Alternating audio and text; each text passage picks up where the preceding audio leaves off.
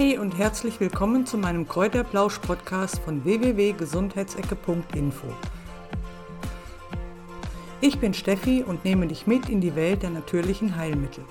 Bei mir erfährst du alles zu Wirkung und Anwendung, bekommst Rezepte für Tinkturen und Öle und findest auf gesundheitsecke.info viele weitere tolle Ratschläge und Tipps. Im heutigen Podcast von Kräuterplausch dreht sich alles um Feigenblätter. Nein, die Feigenblätter natürlich nicht, um eure intimsten Stellen zu bedecken, sondern die Feigenblätter, um Tee damit zu kochen. Natürlich wirst du wissen, dass die Feige einen sehr positiven Einfluss auf die Gesundheit hat, allerdings auch die Feigenblätter und das wissen die wenigsten. Und genau deshalb möchte ich dir heute mehr darüber erzählen, was es mit den Feigenblättern auf sich hat und welche Wirkung die Feigenblätter auch auf deine Gesundheit haben. Feigen und Feigenblätter werden schon seit Jahrtausenden als äh, natürliches Heilmittel eingesetzt und das aus diesem Grund, weil sie das Wohlbefinden steigern, sie regen die Versauung an, außerdem können sie das Lipidprofil verbessern und den Cholesterinspiegel ausgleichen. Ein weiterer Vorteil ist die positive Wirkung auf Diabetes, weil wenn du Feigentee trinkst oder Feigen isst, dann wird der Blutzucker, der schnellt, also ich sage jetzt mal nach dem Mittagessen oder nach dem Essen allgemein, schnellt der Blutzuckerspiegel nicht so sehr in die Höhe, sondern geht langsam nach oben. Und dadurch kann die Feige oder ein Feigenblättertee eben auch bei Diabetes helfen. Vor allem in den südlichen Ländern sind die Feigen eine Delikatesse, die in der Feigenzeit täglich auf dem Speiseplan stehen. Ich selbst konnte mit den getrockneten Feigen, die es in Deutschland gegeben hat, überhaupt nichts anfangen. Seitdem wir aber in Spanien wohnen und ich zwei Feigenbäume direkt hinterm Haus habe, ähm, ja, bin ich total begeistert von den Feigen. Immer wenn Feigenzeit ist und ich mit dem Hund spazieren gehe, dann pflücke ich mir natürlich immer ein, zwei Feigen als Wegzehrung und esse die unterwegs oder wenn ich dann eben wieder nach Hause komme. Auch eingekocht als Marmelade sind die Feigen echt total lecker. Allerdings sollte man natürlich nicht so viel davon essen, weil es ganz schnell Durchfall geben kann. Der Feigenbaum, der stammt aus dem östlichen Mittelmeerraum und aus Südwestasien und vor allen Dingen in Südwestasien, da werden Blätter und Wurzeln schon seit Jahrhunderten als äh, oder in der traditionellen Medizin verwendet und haben also sehr viele positive Auswirkungen auf den Körper. Feigen zählen zu der Familie der Maulbeeren und der wissenschaftliche Name ist Ficus carica L. Außerdem ist die Feige nicht im klassischen Sinn eine Frucht, sondern sie zählt zu den Steinfrüchten, da viele kleine Kerne ähm, in der Frucht enthalten sind und das, deswegen ähm, ist es eine Steinfrucht. Wie die Feige auch haben die Feigenblätter sehr viele Inhaltsstoffe, die gut für den Körper sind. Feigenblätter sind zum Beispiel antioxidativ und bekämpfen freie Radikale und oxidativen Stress. Gleichzeitig heißt das aber auch, dass sie kleine Fältchen lindern können, weil sie eben die Haut mit Nährstoffen versorgen bzw. den ganzen Körper mit Nährstoffen versorgen. Feigenblätter sind aber auch entzündungshemmend. Das heißt, dass der Entzündungsmarker Interleukin 6 daran gehindert wird, dass dieser ein Signalprotein aussendet und eben so eine Entzündung zustande kommt. Außerdem haben die Feigenblätter auch eine antimikrobielle Wirkung und somit können sich die Bakterien nicht mehr vermehren und werden dann abgetötet. Gleichzeitig wird den Blättern aber auch eine blutzuckerausgleichende Wirkung zugeschrieben. Wie ich eben schon erwähnt habe, ähm, ist es also so, dass der Zuckerspiegel im Blut dann nach dem Essen nicht ganz so schnell ansteigt, sondern eben mehr im Gleichgewicht gehalten wird. Ein weiterer Vorteil der Feigenblätter ist, ähm, dass sie sehr gut auf Cholesterin wirken was bedeutet, dass sie das gute HDL-Cholesterin erhöhen können und das schlechte LDL-Cholesterin senken können. Das hat vor allem mit den ähm, zahlreichen Inhaltsstoffen der Feigenblätter zu tun, wie zum Beispiel die phenolischen Verbindungen, organische Säuren, Pflanzenstoffe. Das alles ist in den Feigenblättern enthalten und im Zusammenspiel wirken die dann halt so positiv auf den Körper. Feigen wie auch Feigenblätter sind natürlich bei einer Verstopfung ideal. Ähm, der Vorteil davon ist, dass eben, ja, du musst also jetzt nicht irgendwelche chemischen Mittel zu dir nehmen, sondern ein Feigenblättertee oder eins, naja, zwei bis drei Feigen würde ich dann schon sagen, solltest du essen, damit die Verstopfung aufgelöst wird. Feigen haben nämlich Schleimstoffe und diese Schleimstoffe, die machen bei einer Verstopfung zum Beispiel den Stuhlgang weich und somit ist die Ausscheidung natürlich dann deutlich einfacher, als wenn es so fest ist. Aber auch die Feigenblätter können gegen eine Verstopfung vorgehen. In vielen Foren oder in vielen ähm, anderen Blogs ist zu lesen, dass du dann Feigenblättertee trinken sollst, kombiniert äh, mit Feigenessen. Ich persönlich halte das einfach für zu viel, weil da kann es ganz schnell passieren, dass du Durchfall bekommst. Ich würde an deiner Stelle, wenn du wirklich eine Verstopfung hast und Feigenblättertee trinken würdest oder trinken möchtest, dann würde ich also wirklich sagen, ein bis zwei Tassen Feigenblättertee und abwarten, was passiert. Sollte dann nichts passieren oder du hast immer noch die Verstopfung, dann würde ich erst sagen, ein, eine Tasse Tee mit einer Feige. Also wirklich langsam an die Sache dran rantasten, sonst hast du nämlich wahrscheinlich irgendwann das Problem, dass du einen wahnsinnig äh, starken Durchfall hast.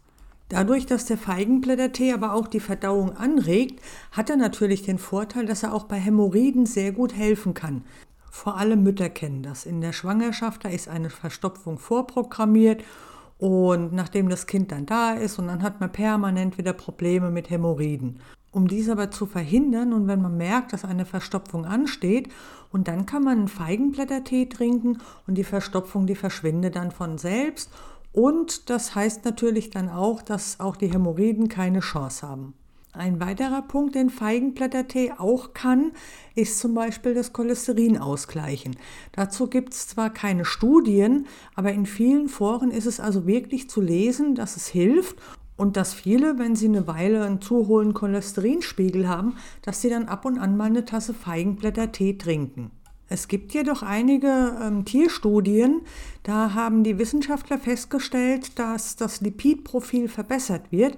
Das heißt gleichzeitig dann auch, dass HDL-Cholesterin und LDL-Cholesterin im Gleichgewicht gehalten wird und somit im Normbereich ist.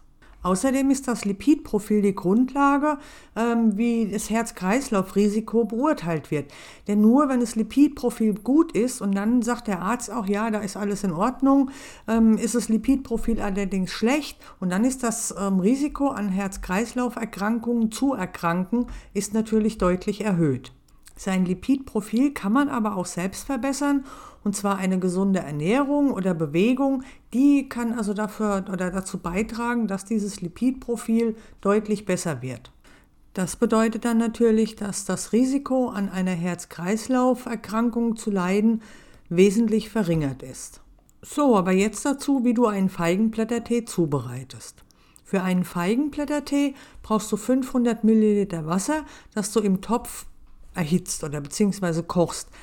Ähm, zwei Teelöffel bzw. 30 Gramm getrocknete Feigenblätter gibst du dazu und ja, erhitzt es dann so etwa fünf Minuten.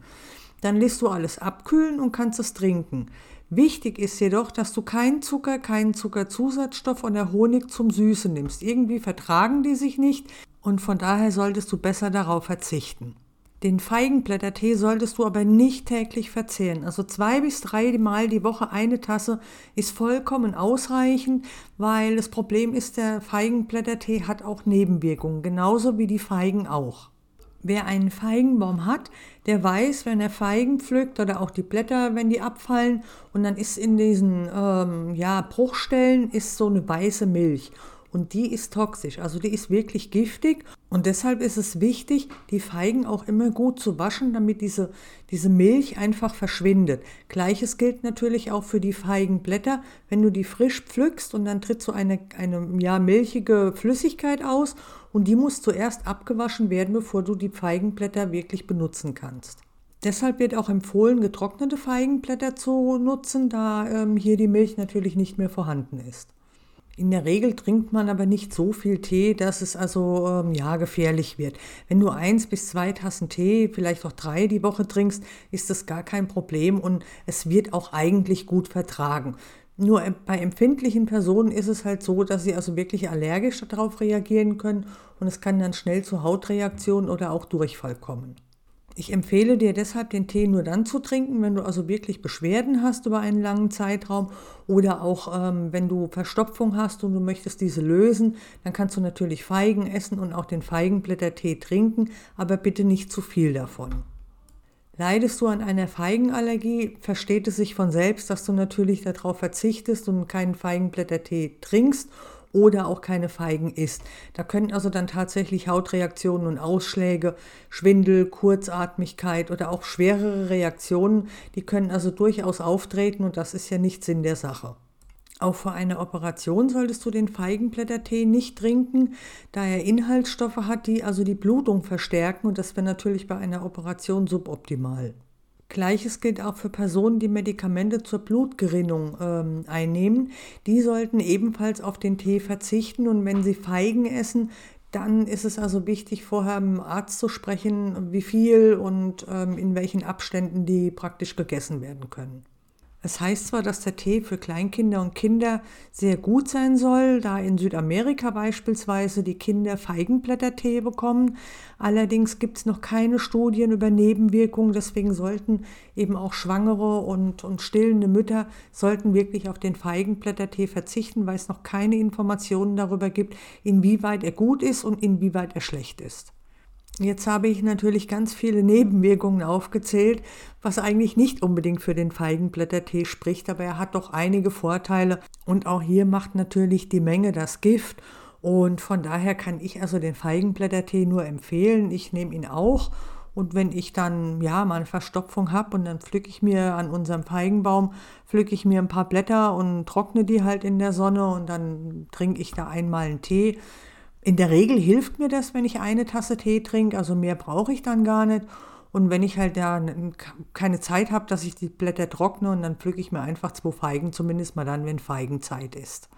Auch wenn der Tee aus Feigenblätter zwar auch einige Nebenwirkungen und Nachteile hat, wollte ich Ihnen euch nicht vorenthalten, weil also ich finde, ähm, wenn man einfach mal eine Tasse Tee trinkt, um, ich sag mal, Blutzucker zu regulieren, um Cholesterin zu regulieren oder auch Verstopfungen, dass die wieder besser werden, da ist das vollkommen okay, wenn er eben nicht zu oft getrunken wird. Aber ansonsten, wie gesagt, kann ich den nur empfehlen und ich selbst, ich mag ihn also auch ganz gerne. Er schmeckt eigentlich auch ganz gut und von daher ist es besser, als wenn man irgendwelche Chemie in sich reinstopft, wenn die Natur doch alles für uns bereithält. Jetzt habe ich dir natürlich wieder einen halben Roman erzählt und du kannst dir mit Sicherheit nicht alles merken. Deswegen gibt es natürlich auch den entsprechenden Blogpost auf www.gesundheitsecke.info, wo du also alles nochmal nachlesen kannst. Das sind auch Studien verlinkt und dann kannst du dich also nochmal genau informieren. Natürlich halte ich auch einen Gutscheincode für euch bereit und dieser ist vom düngershop.de. Mit dem Gutscheincode Einkauf10 erhalten alle Neukunden beim Ersteinkauf einen Rabatt von 10% auf den gesamten Artikelbestellwert.